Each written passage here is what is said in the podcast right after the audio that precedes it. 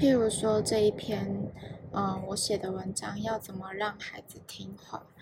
那其实我以前就不是一个很会听爸爸妈妈话的人的孩子，因为我以前就是很常会顶嘴啊，然后因为我们家有两个小孩，然后一个就是我姐姐，然后一个是我，那呃相对来说，其实我是那个比较哦不乖，然后。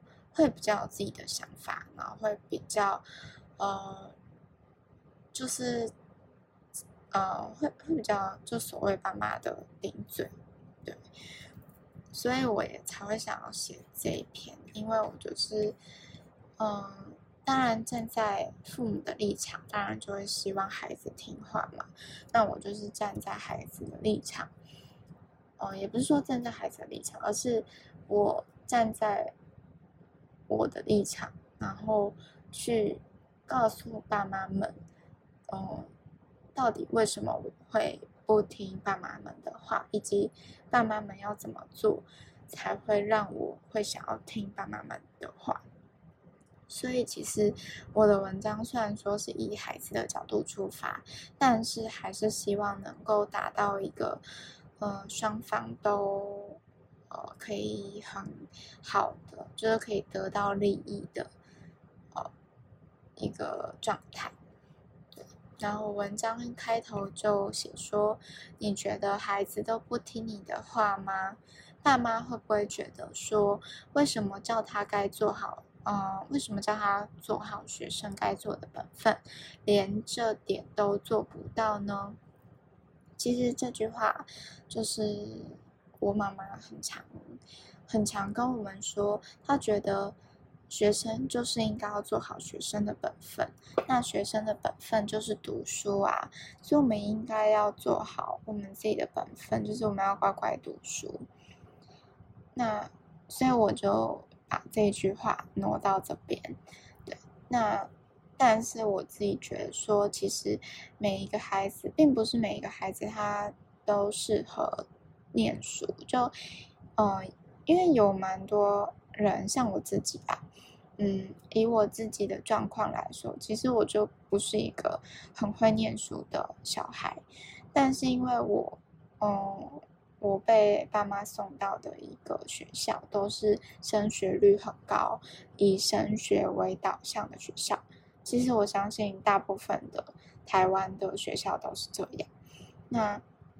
在这样的情况下，我没有我成绩没有这么好，那我就是我被朋友啊，或者老师，或者甚至我的家人的眼中的我看来，甚至我自己的眼中，我就会因为我成绩不好而去评价我自己是一个不成功的人，或是一个没有做好自己本分的人，那。我当然就会没有自信，而且也会没有办法去发现自己其他的优点，像是我很会画画，然后我运动能力不错，或是有些小孩还有其他特质，但是就是因为成绩不好这件事情，让他其他特质都哦消失，或是都哦没有被看见。那我觉得这样子就还蛮可惜，因为其实不一定要。很会念书，很会考试，人生才会成功。对，所以其实我觉得，嗯，当然有点扯太远，但是我就觉得说这句话，为什么叫他做好学生该做的本分，连这一点都做不到？这句话呢，就是，嗯，我很常听到我妈妈会讲的话，但我自己是觉得，其实每一个小孩都有他自己的属于自己的特质，那。当然也有可能他很会读书，但是他没有找到方法。当然这个也会有，只是我想表达的是，不应该用一个小孩子会不会读书来去评断他，嗯，未来的道路，或者是评断他这个人乖不乖，评断他这个人是不是个好小孩。对，所以我就这样。这样先问大家，那再来就写说，嗯，对，爸妈会不会觉得说，为什么叫孩子做好学生该做的本分，连这点都做不到呢？那我就反问爸妈，那你做好了父母该做了，呃，该做的吗？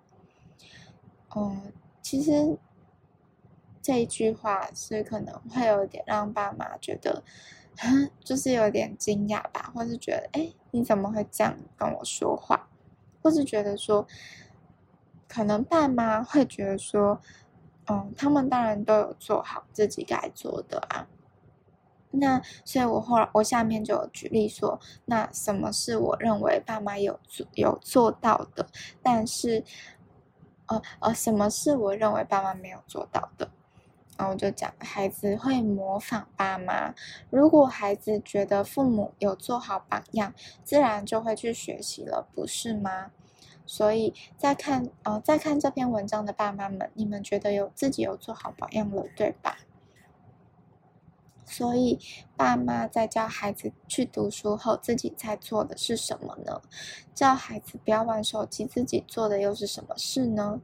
其实这是因为就是。我观察到的，就是因为我姐姐现在还是考生，然后，呃，我爸爸妈妈就会一直叫她去读书，嗯，因为我，但我姐姐都一直在玩手机，但我观察到的是，虽然我爸爸妈妈一直叫我姐姐去读书，但是自己确实在看电视，确实在玩手机。那我那时候，我小时候也就会直接。反问我爸妈说：“那为什么你们可以玩手机，或者为什么你们可以看电视？”我就会直接这样反问他们，因为我就是不是一个很会听话的小孩，就我不是一个爸妈会叫我去做什么就做什么的小孩，而是我会就是有很多疑惑，就为什么你叫我这样做，但是你却没有这样做，我会直接就是这样说出来。那爸妈当然就会觉得我是在顶嘴，但是，对，但可能其他小孩也也会有这样子的感觉，只是他没有表达出来。那，嗯，对，所以我我姐姐就会常常，我爸妈就会常常就是，呃，还是在看电视啊什么的，然后我就会觉得。哦，然后，然后呢？他们就会说，对，回到刚刚说，我就反问我爸妈们说，为什么？那你们为什么可以看电视？然后他们就会回我的，就是说，因为他们以前也有努力读书啊，所以他们现在可以放松。对，但你，但当下我听到这一个回答，我觉得。嗯，我现在回头看，我当下是没有办法做出什么狡辩，因为我没有办法去回到他们过去看，我不知道他们的过去是怎么样。也许他们过去很乖，或也许他们过去也在玩手机，但我也都不知道。所以他们回我的这句话的时候，我其实就也没有办法反驳什么。那我也当然只能去读书，对。所以其实。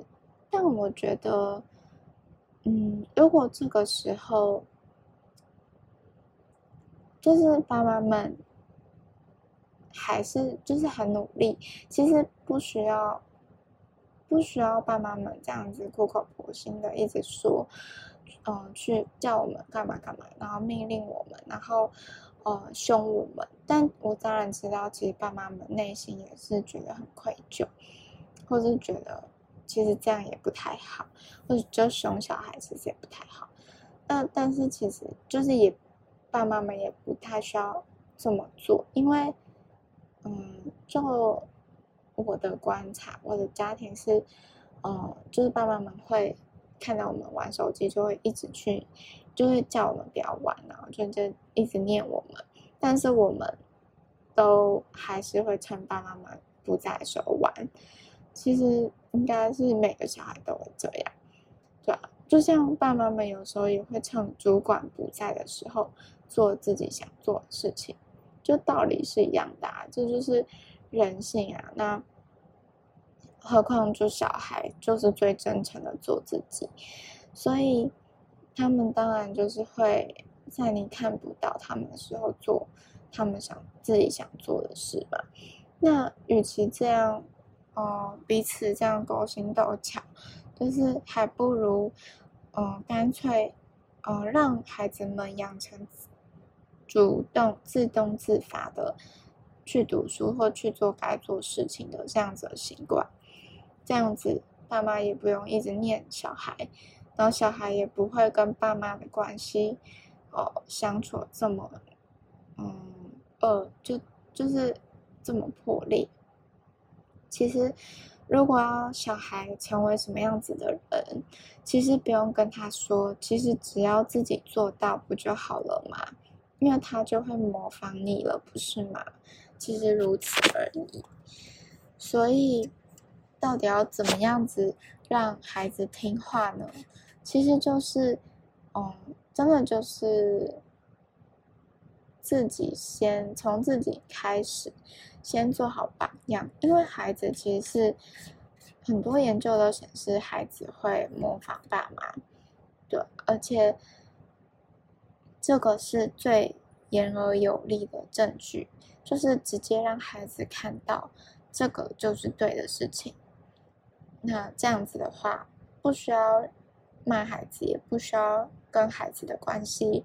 搞得很僵烈，也能够，嗯，和孩子一起来去学习，一起来去成长，嗯，对，那很感谢今天大家的收听，那也希望，嗯，这一次的分享能够，呃，帮助到大家。那如果大家有什么样子的回馈，欢迎呢留言在下面让我知道。那也希望。呃，有任何的回馈呢？哦，也希望我们都能够一起互相的成长。那我自己也还在学习当中，所以也请大家多多包涵。那我们就下集再见喽，拜拜。